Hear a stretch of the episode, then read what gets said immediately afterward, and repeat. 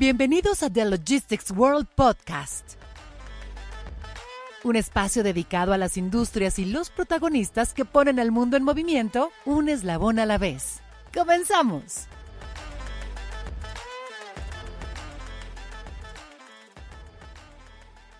Hola, ¿qué tal? Bienvenidos a The Logistics World Podcast, esta nueva plataforma en la que conversamos sobre la coyuntura de la industria logística y de cadena de suministro para generar discusiones y proponer soluciones a los desafíos de nuestro acontecer diario.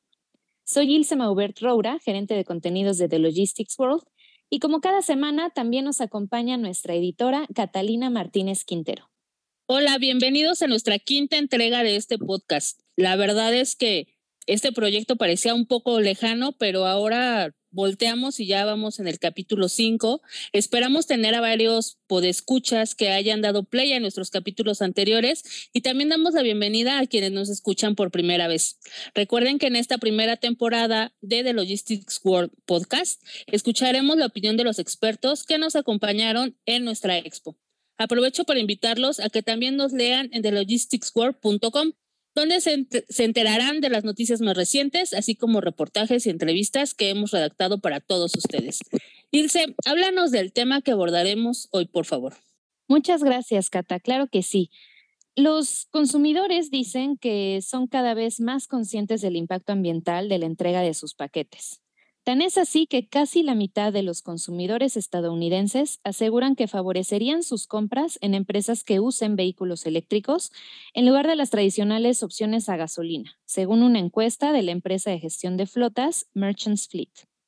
Según este reporte, más del 70% de los consumidores han considerado el impacto ambiental de la entrega de sus paquetes y casi el 60% dijo que este impacto fue al menos un factor en su decisión al recibir paquetes.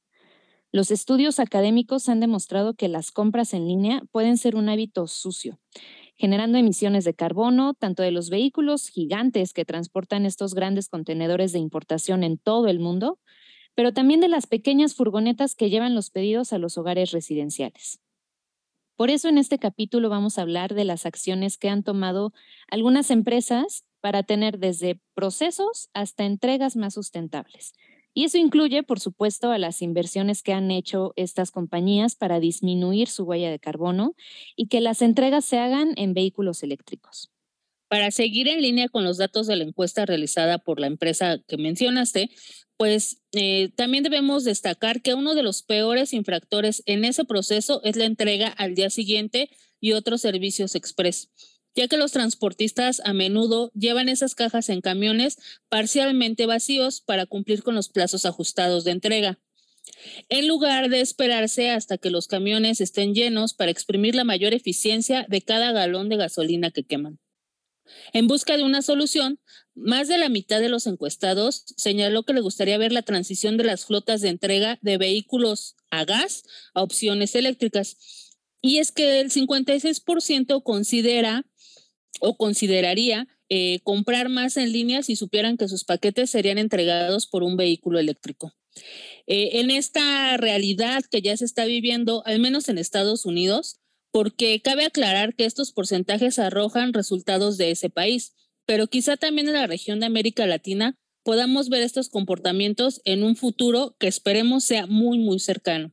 Al menos así lo vaticina Luis Felipe de Carvalho, que es director de operaciones y logística de Natura, México y NOLA, quien precisamente nos introdujo a esta discusión en nuestra cabina de podcast. Y no hay dudas que hoy día la prioridad es priorizar la experiencia del cliente y, el servicio. Hasta un determinado límite que, que va a lo que venimos conversando eh, anteriormente, ¿no? que el mismo consumidor va a ser consciente del impacto ambiental y va a llegar un momento que él mismo se va a dar cuenta de que llega tantas cajas en su casa que va a preferir recibirlo un poco después, pero con un, pero con un menor impacto ambiental. Llegaremos, no, estamos aquí. ese, es el capítulo siguiente que vamos, y tal vez podamos ser nosotros como Natura los, los potencializadores de esa interlocución con la sociedad de ¿será que debería llegar tan rápido o será que deberíamos ser conscientes de lo que estamos haciendo para llegar en un tiempo que funcione el consumidor, no por su ansiedad, pero por su necesidad, pero conscientes del impacto que estamos generando real en, en el mundo por la manera como estamos organizando nuestras cadenas. Esa, ese es el capítulo más interesante. Dejamos para la próxima entrevista. Natura es una empresa que lleva como bandera a la sustentabilidad e incluso forma parte de su ADN. El 95% de sus ingredientes son naturales y de origen renovable. Y otro 95%, pero de sus fórmulas, son biodegradables. Utilizan fuentes de energía renovables, específicamente la solar, y reducen los residuos para la manufactura de sus productos a fin de que se disminuya el impacto ambiental. Pero sus esfuerzos no se limitan a esto, sino que suceden a lo largo de toda su cadena de suministro. De hecho, tres de sus directivos nos compartieron cómo logran que haya esa colaboración para alinear los objetivos de ventas, operaciones y sustentabilidad. Todo esto en el escenario de nuestro pasado Summit Internacional. Otro de sus directivos, Fernando Echeverría, quien es director comercial de Natura México, nos platicó en cabina cómo viven esta visión al interior de la empresa de venta directa. A ver, creo que lo primero es que nosotros eh, partamos de la premisa de que estamos conscientes de que hay un problema ambiental en el mundo, ¿no? O sea, yo parto de que ya, ya estamos en esa conciencia.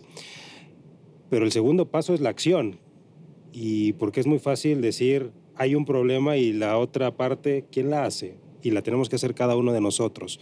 Entonces, el hecho de poder construir negocios que sean sustentables parte de creer que se puede y querer hacerlo porque eso significa una transformación de los propios negocios, la transformación de cómo hacer las cosas y va a requerir decisiones que a veces hasta parecen contraintuitivas en el corto plazo o pueden atentar hacia esos indicadores eh, que, que, nadie toca, ¿no? Es, de, de pronto hay que perder un poco de venta para empezar a generar congruencia, para generar símbolos, para poder empezar a generar una cultura dentro de tu empresa y dentro de tus procesos que realmente te vayan construyendo una empresa que sea sostenible y sustentable.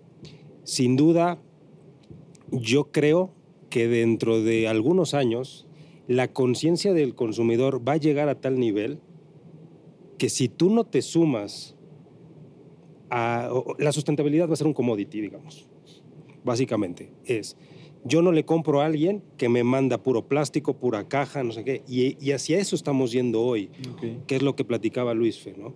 Eh, más cajas, más plástico, pido un producto muy pequeño y me llega una caja gigante, entonces la conciencia del consumidor va a terminar despertando porque, porque ya lo vemos en los hábitos de consumo. Entonces, sin duda, tener este querer y creer, además de indicadores que midan esos impactos en tu empresa, son fundamentales y ponerlos en las metas de la gente y no la meta del área de sustentabilidad como nos damos nosotros. Hay metas transversales eh, a todos los empleados, por ejemplo, les, les cuento, ¿no? Em, nosotros, dentro del bono anual de todos los colaboradores, el 25% es una meta relacionada a la sustentabilidad. A ese nivel tiene que llegar para que realmente todo haga congruencia en el ADN de todos los procesos de, las personas. También representando a Natura, tuvimos en cabina a Griselda Ramos, quien es su directora de sustentabilidad. ¿Quién mejor que ella para darnos esta visión estratégica de cómo abordar el gran pendiente de la industria logística y darnos algunas recomendaciones para ser más sustentables? Vamos a escucharla. Bueno, yo creo que primero tienen que cuestionarse eh, en qué hace coherencia con lo que quiere ser como empresa, ¿no? Para Natura, una de las cosas que definimos es que queremos ser las mejores, la mejor compañía de belleza para el mundo y no del mundo. ¿Qué significa esto? Que no solamente voy a buscar el número, la parte económica, sino que también voy a generar estos impactos positivos en el, ambiente y en la sociedad. Entonces, creo que lo primero que tienes que tener es una visión clara de qué quieres conseguir como compañía, que no solamente se trata de dinero. Y después que tienes esta visión clara, es que puedes empezar a buscar nuevamente esta guía con otras empresas, con otros aliados, con otras organizaciones, para saber cuáles son estos aprendizajes que han tenido, porque no pasa de la noche a la mañana. Y ahí podemos tener a organizaciones como Empresas B, por ejemplo, a organizaciones aliadas que ya han pasado por ahí, incluso a otras empresas que han hecho y que creo que si están con esta visión, todas las empresas son muy abiertas a compartir cuáles han sido sus aprendizajes. Siguiendo con los estudios que son los que dan la base para la toma de algunas decisiones, el MIT, junto con líderes intelectuales de Abeta, Blue Yonder, CH Robinson y el Consejo de Profesionales de Gestión de la Cadena de Suministro, difundieron el informe sobre el estado de la sostenibilidad de la cadena de suministro de 2022. En este reporte muestra que la sustentabilidad en las empresas es un objetivo en movimiento este año, los ejecutivos y los compradores corporativos encabezan la lista de los principales impulsores de dichos objetivos. Heineken es otro ejemplo de estas organizaciones que tienen a la sustentabilidad como una de sus prioridades. A inicios de 2022, entrevistamos a Ignacio Lara, quien es gerente de transporte de la cervecera, y él nos compartió cómo la compañía está comprometida con la calidad y la sustentabilidad, desde el campo hasta el bar buscando generar procesos ecológicos a lo largo de toda su cadena, con programas que protejan al medio ambiente o iniciativas que mejoren su distribución y logística.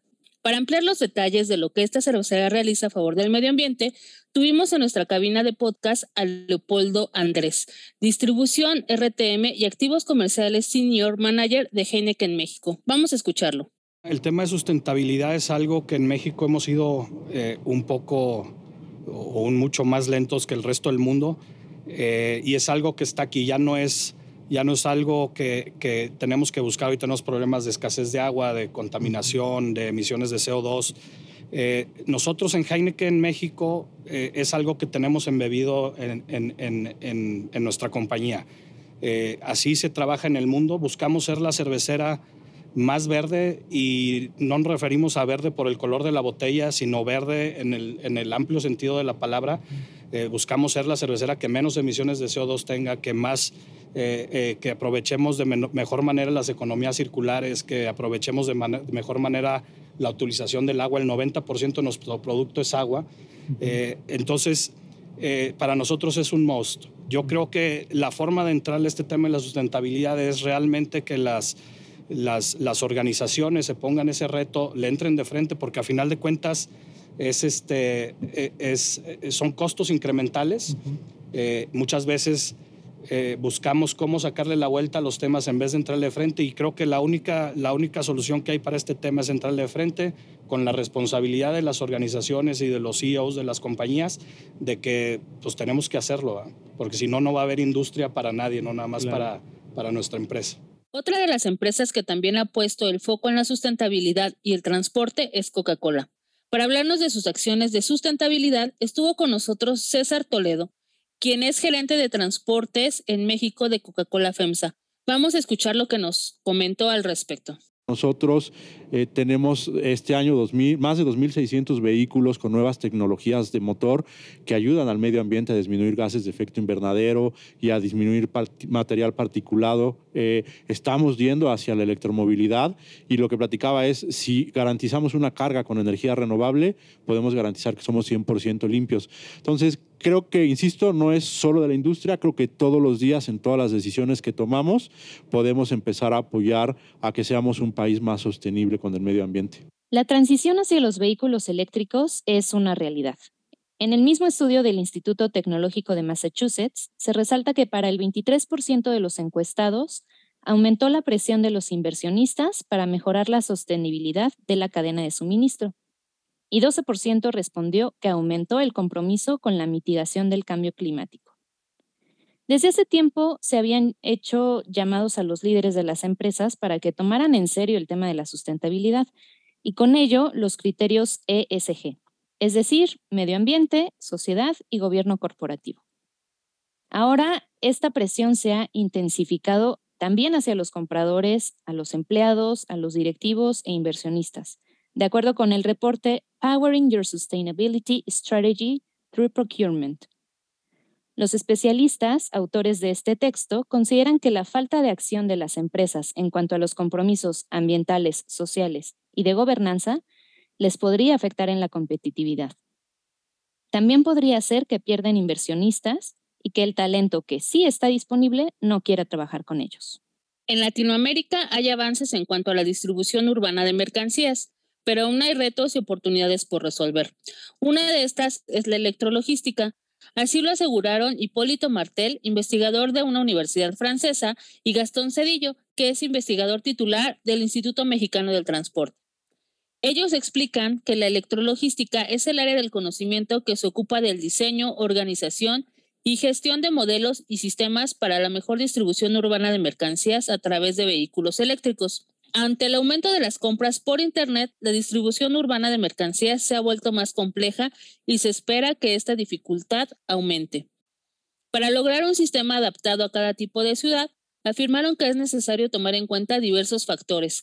Entre ellos eh, está el trazado urbano, eh, que se refiere a tomar en consideración el ancho de las calles y avenidas, que permitan o no la ubicación de espacios para las operaciones de carga y descarga.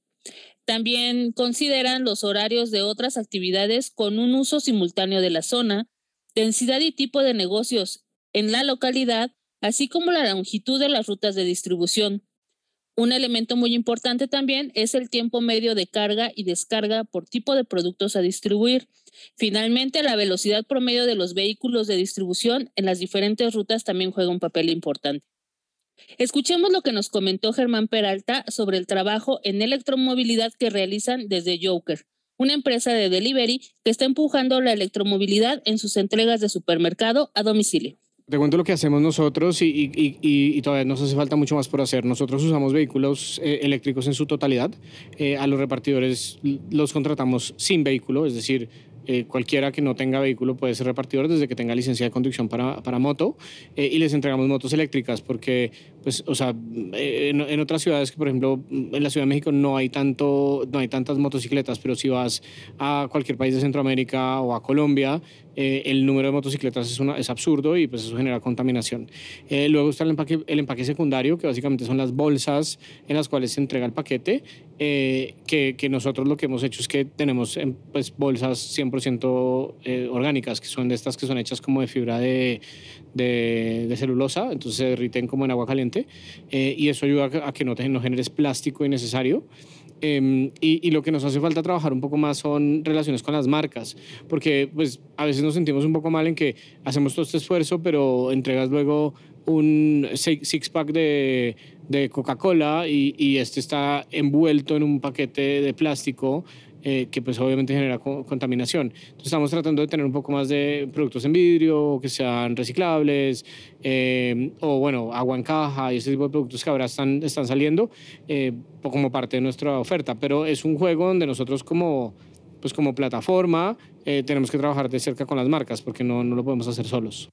Qué interesantes resultan, Cata, todas estas acciones de Natura, de Heineken, de Coca-Cola, de Joker.